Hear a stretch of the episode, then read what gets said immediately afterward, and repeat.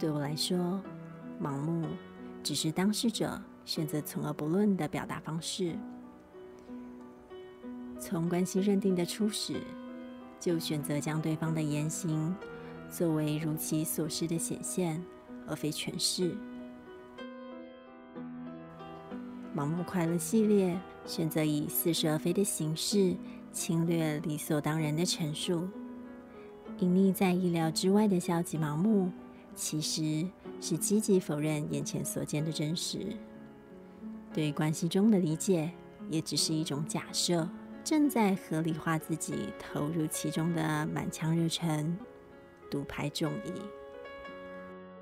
期待我们每一秒钟的选择都能够让自己在进入下一个环节的时候变得更加完整。感谢您的参与。